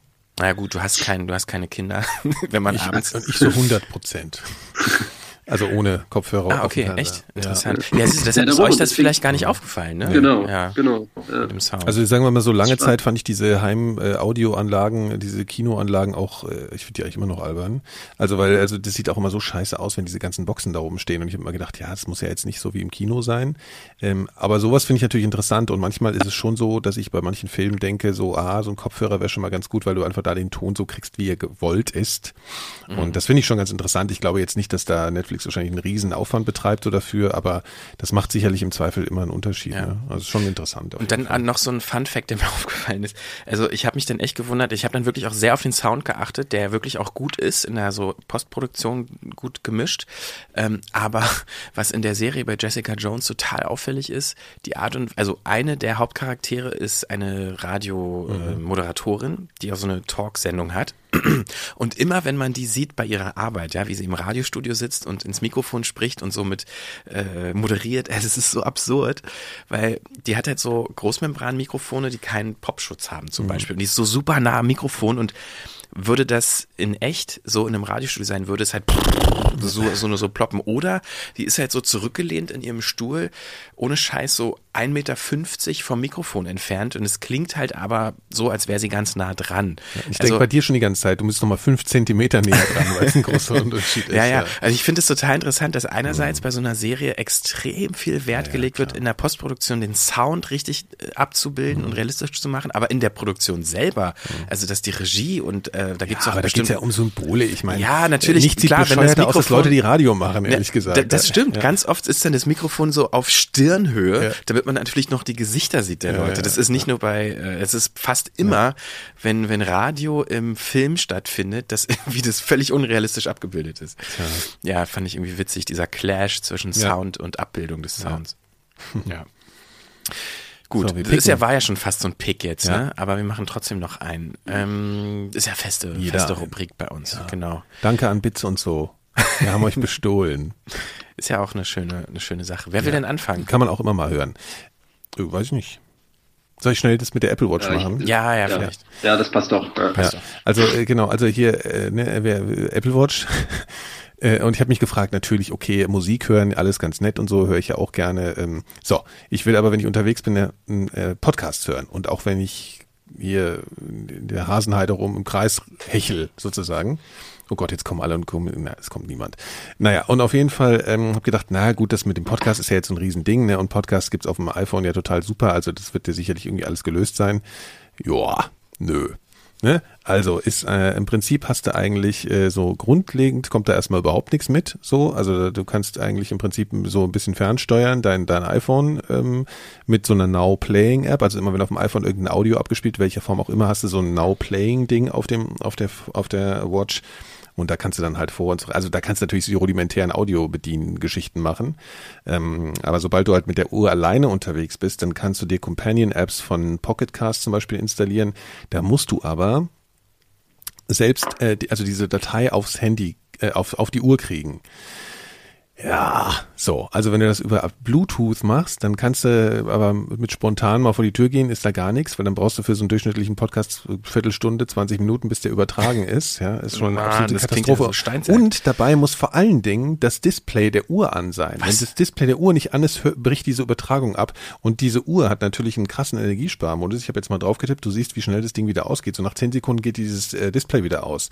Das heißt, du sitzt letzten Endes da und äh, tippst alle 10 Sekunden auf die Uhr, während diese Übertragung läuft. Also, Also du kannst dir quasi aussuchen, entweder du willst was hören oder du willst Akku äh, sparen. Das ist eins von beiden. Ja, mehr oder weniger. Also es ist, es ist, äh, äh, es ist auf jeden Fall total anstrengend. Es ist mega nervig. Ja, du kannst einfach nicht, obwohl das Ding hat LTE, du kannst nicht äh, hingehen wirklich äh, mit äh, mit diesen Companion-Apps und da irgendwas runterladen. Es gibt aber, es gibt schon Apps und zwar gibt es jetzt eine, da denkt man jetzt erstmal, ah, jetzt ist das doch irgendwie alles gelöst. Das ist zum Beispiel Outcast, so heißt diese App. Äh, die habe ich mir jetzt noch installiert.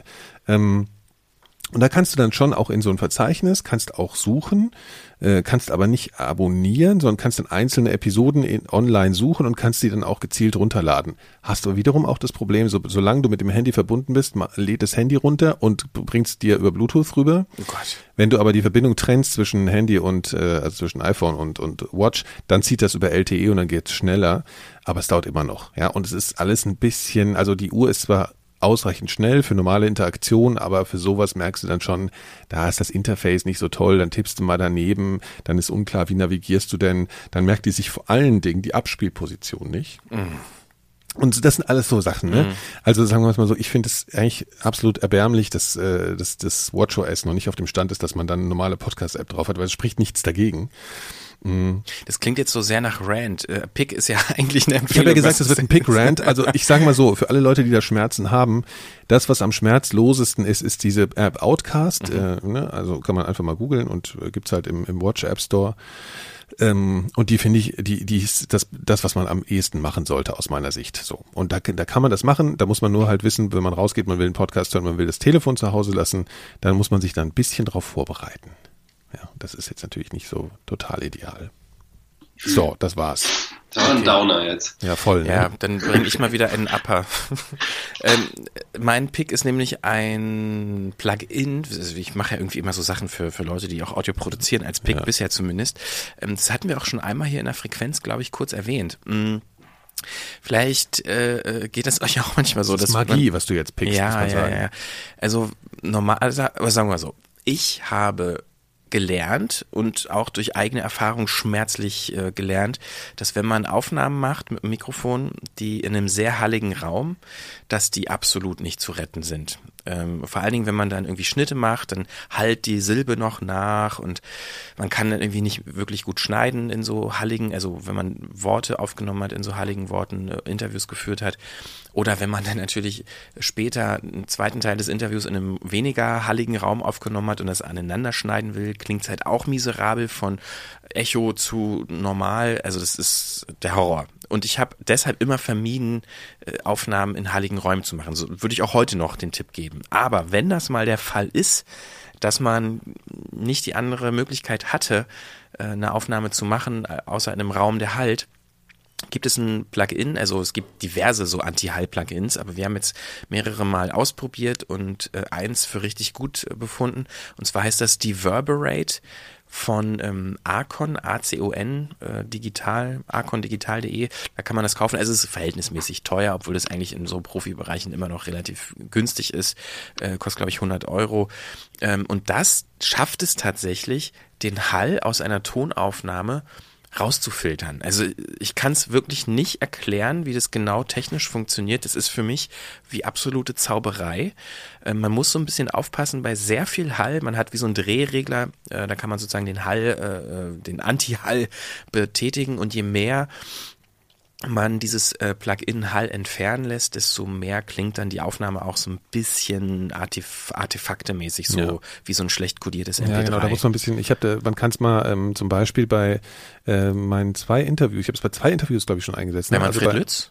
Äh, genau, genau, Mhm. und bei Heather Nova. Und äh, man hört bei beiden schon irgendwie noch, dass das jetzt kein Studio ist. Äh, weil wenn ich es noch weiter gedreht hätte, hätte es eben dann die Stimme komisch verfälscht irgendwie. Aber wenn man das mal im Original, jetzt kann man jetzt gerade nicht zeigen, aber wenn man die zwei Sendungen sich anhören will, dann hat man zumindest mal ein Beispiel dafür, äh, dass man da nicht merkt, dass da irgendeine Software eingesetzt wurde oder so. Und es klingt ja. immer noch nicht ganz toll, aber es klingt viel besser als das Original. Ja, und äh, ja, da war ich total. Da dachte ich so, Gott, oh Gott, das ist ja, ja völlig neue Welt, die sich da eröffnet. Bisher, wie gesagt, ging ich, bin ich immer davon ausgegangen, dass sowas nicht zu machen ja. ist. Und ja, also Archon Deverberate äh, ist ja auch verlinkt in den Show Notes bei uns, die Pics falls ihr mal so ein gesagt, Problem habt. VST-Plugin. Ach so, ja, ja, genau. Stimmt, das habe ich noch gar nicht erwähnt. Ja, also ja. ist halt, äh, genau, also wenn man so eine äh, DAW hat, so eine Digital Audio Workstation, so heißen ist der Fachbegriff für diese etwas aufwendigeren Schnittprogramme, ähm, die haben standardmäßig so Plugins, unter anderem ein Standard ist so VST-Plugin. Letztendlich ist das wie so eine Erweiterung wie eine App. Die kann man runterladen und äh, einmalig installieren in seiner Schnittsoftware und dann ist sozusagen diese Funktion hinzugefügt und man kann die jederzeit benutzen. Hm. Also egal, hier äh, Audition, äh, äh, Hindenburg äh, unterstützt Hindenburg, das auch, genau, Reaper, Cubase, genau. Ja. ja. Tolles Ding. Ja. So, so Hendrik, jetzt Hendrik. machen wir was für Nicht-Nerds vielleicht mal. Ja, jetzt mal was für, was für die Laune. Ähm, ja. Ich empfehle Werbung. Ja, das ist ja super. Danke. Und zwar, ja. Und zwar einen Podcast, einen neuen Podcast von KLM, der Fluggesellschaft KLM. Ähm, die machen jetzt äh, in, äh, in, in Podcast und die erste Episode ist jetzt irgendwie, glaube ich, vor zehn Tagen rausgekommen und der Podcast heißt The Journey und es geht um Reisen, ähm, die, die von jemandem das Leben verändert haben. Das klingt jetzt erstmal total äh, cheesy mhm. ja, und kitschig. Ähm, und es ist es aber gar nicht. Es ist ziemlich, ziemlich gut produziert, wie ich finde. Und äh, ein bestes Beispiel wirklich für, und jetzt sage ich das Wort, was wir komplett vermieden haben in dieser ganzen Gott, Frequenzfolge Gott, bisher. Ja. Storytelling. Es, es, oh, ich habe es befürchtet, ja. Und das ist wirklich, also das ist aber wirklich gutes Storytelling. Das ähm, ist von der Machart so ein bisschen, hat es mich tatsächlich an die Episode 38 Minuten vom Systemfehler erinnert. Ein Interview, was ja, eine, eine Geschichte beinhaltet, erzählt, unterbrochen eben durch den Reporter und eben auch durch Sounds. Und jetzt in der ersten Folge wird die Geschichte erzählt von einer Niederländerin, die ähm, nach Alaska gereist ist, dort einen Mann kennengelernt hat, Big Jim heißt er auch noch, und der wohnt so richtig klischeemäßig ähm, in der Wildnis, äh, ganz allein auf sich gestellt und ist Selbstversorger und sie zieht tatsächlich bei ihm ein und heiratet ihn dann sogar auch. Und im Grunde wird deren Liebesgeschichte erzählt, mhm. ähm, die ja ganz ja, interessant ist, weil es einfach so verschiedene Welten sind, die aufeinandertreffen ähm, und dann noch ein paar Höhen und Tiefen hat und Wie in so einem einfach Flug sehr gut unterhalten ist. genau. Die, der Podcast wird natürlich auch im In-Flight ähm, System von KLM äh, zu hören sein, wohl, glaube ich, haben sie gesagt. Aber auf jeden Fall ähm, kann man ihn überall hören, wo man sonst Podcast hören kann, wo man auch uns hören kann bei ja. bei Apple oder bei Spotify. Ähm, also den kann ich nur empfehlen, The Journey. Und ich glaube, die nächste Folge kommt jetzt nächste Woche raus oder so. Ich weiß es nicht genau. Mir sehr gut gefallen. Ich, ich, ich kann ja auch mal, also äh, KLM habe ich auch mal persönlichen äh, Erfahrungen mit gesammelt. Und zwar, das ist ja die Holland, also die niederländische Fluggesellschaft. Die sind so blau. Die erkennt man immer daran, dass die so ein ganz knalliges Quietschblau haben. Auch die Angestellten laufen rum. Die sehen aus wie Schlümpfe ein bisschen. Und das Krasse ist wirklich, dass sie klischeemäßig tatsächlich Käse an Bord verteilen. Und ich Echt? bin damit mal nach äh, New York geflogen über Amsterdam und dieser dieser Flieger hat komplett nach, Käse, Käse gerochen. und äh, dann irgendwann habe ich gemerkt, warum, weil sie halt so, so Käsedinger äh, okay. ausgeteilt haben. Und dabei kann man jetzt auch noch Podcasts hören. Aber interessant, oder? So Corporate Podcast ja. ist auf jeden Fall so ein, so ein Themenbereich, der größer wird gerade. So. Also, also halt gab es ja in den USA natürlich genau. auch diese Beispiele, ne? Hendrik hast ja auch schon äh, erwähnt, glaube ich, naja, also das ist halt auch da schon eben nicht nur, dass, dass die nicht so offensichtlich Werbung sind, sondern dass sich halt eben größere Marken und Unternehmen dann halt auch äh, engagieren bei solchen Geschichten und da kommen manchmal schon interessante Sachen raus. Ja, ja. ja. Absolut. Wo, wo wir doch schon bei Podcast sind, äh, eine weitere Rubrik, die wir ja hier fest etablieren wollen, ist die Podcast-Rezension. Bisher kam die immer von ähm, unserer ja, Autorin äh, Sarah Hoshiari. Die macht für die nächste Episode, das kann ich schon mal sagen, für die nächste Frequenz wird sie ähm, Ein Mann für Mama rezensieren. So ein Podcast vom BR, der, glaube ich, auch diesen Call for Podcast damals Ja. gewonnen hatte. Also eine Geschichte, wie irgendwie eine Tochter äh, einen Mann für ihre Mutter sucht. Irgendwie ganz, ganz interessant. Da bin ich schon gespannt, was Sarah dazu zu sagen hat. Diesmal habe ich eine Podcast-Rezension gemacht und bevor ich jetzt noch viel weiter rede, weil eigentlich erzähle ich ja Klassiker. alles. Ja. Stimmt, absoluter Klassiker. In einer ungewöhnlichen Situation gehört und rezensiert. Ich weiß ja nicht, wann ihr Podcasts hört. Ich mache das super gern beim Spazierengehen. Das mache ich auch gerade. Und ich habe mir gedacht, warum nicht mal einen Podcast rezensieren, während man ihn hört? Zumindest in der Situation, in der man ihn normalerweise hört. Okay? All right. Let's do my podcast. The one that you're listening to now.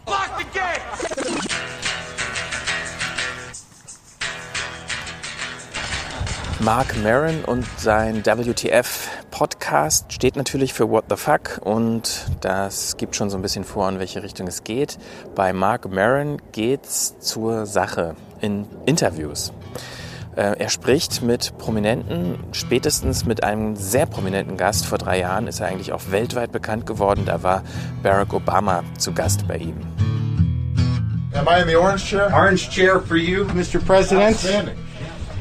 Who's staying in the room? We're doing pictures.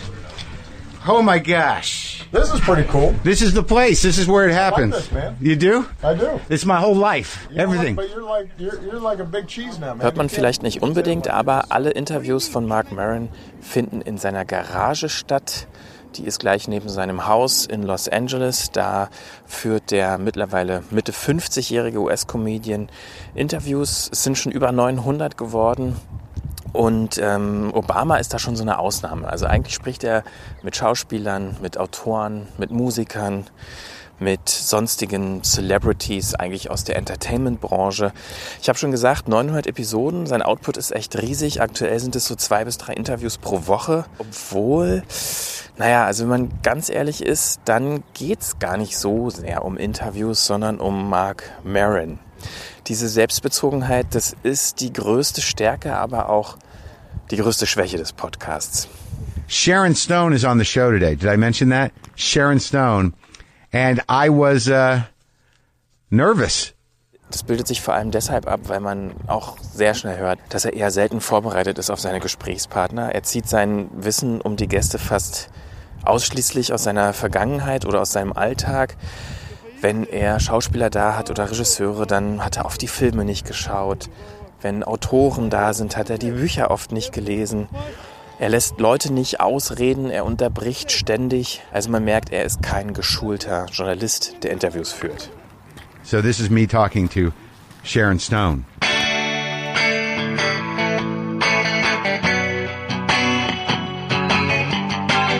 This is very, I have a couple of pieces of memorabilia from Marlon Brando. you do?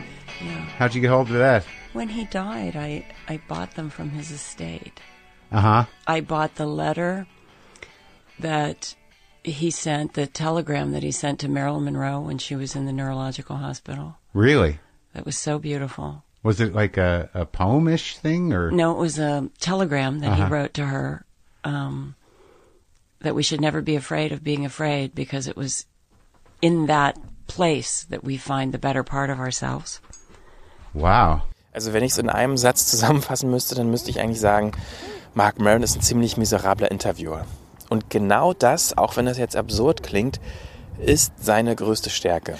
Er ist Comedian, Alkoholiker, war drogenabhängig, hatte Selbstmordgedanken. Er ist unfähig, Beziehungen zu führen. Er hat kein gutes Verhältnis zu seiner Familie. Und diese Vergangenheit ist bei Mark Maron natürlich auch Teil seiner Identität und die gleicht er mit seinem Gesprächspartner ab.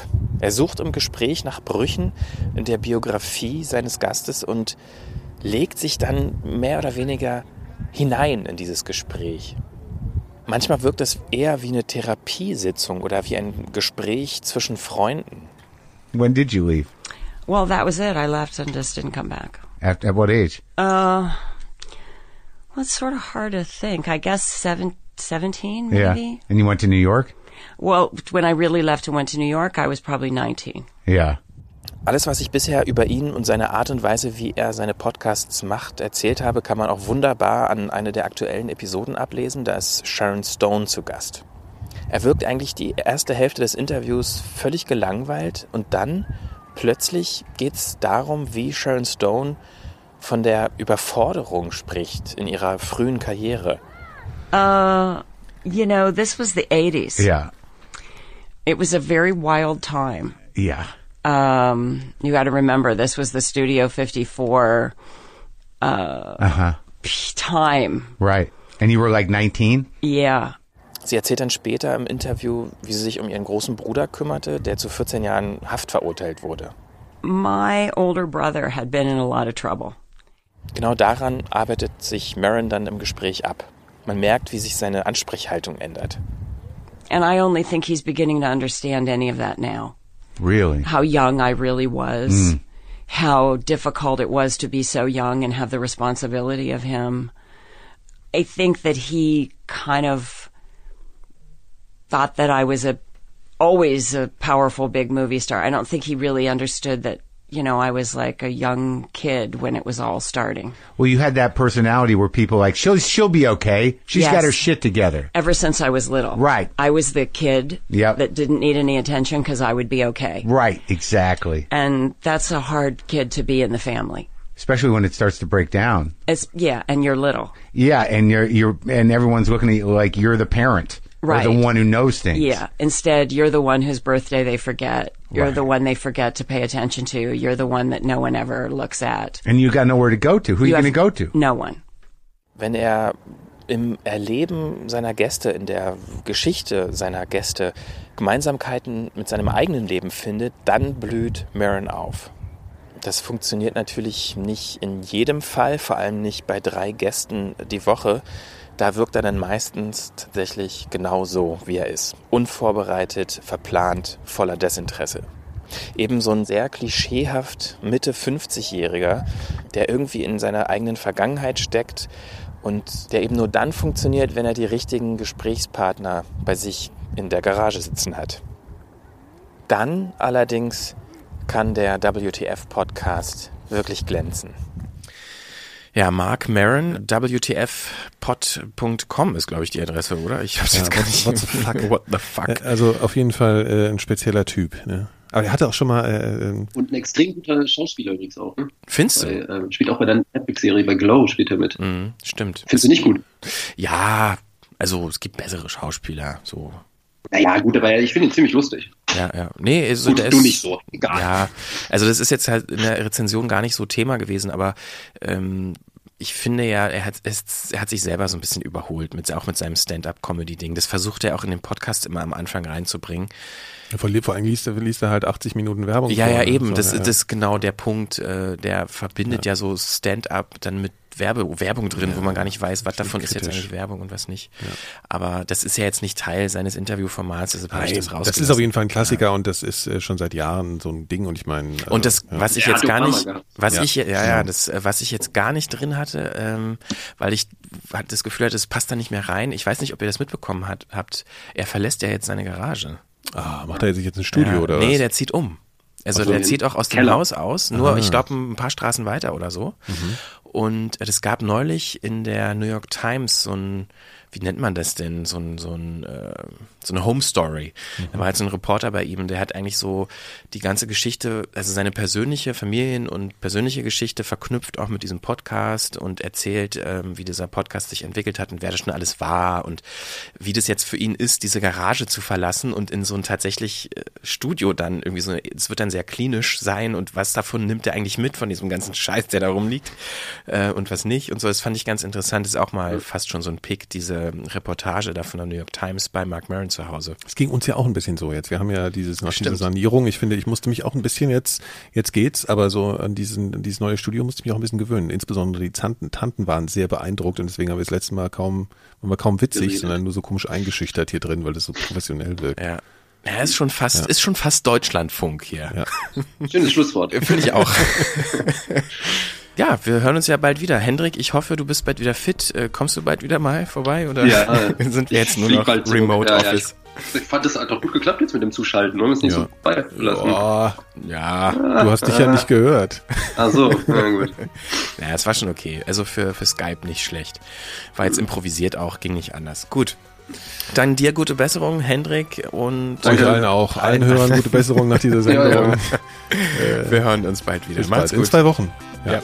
Tschüss. Tschüss.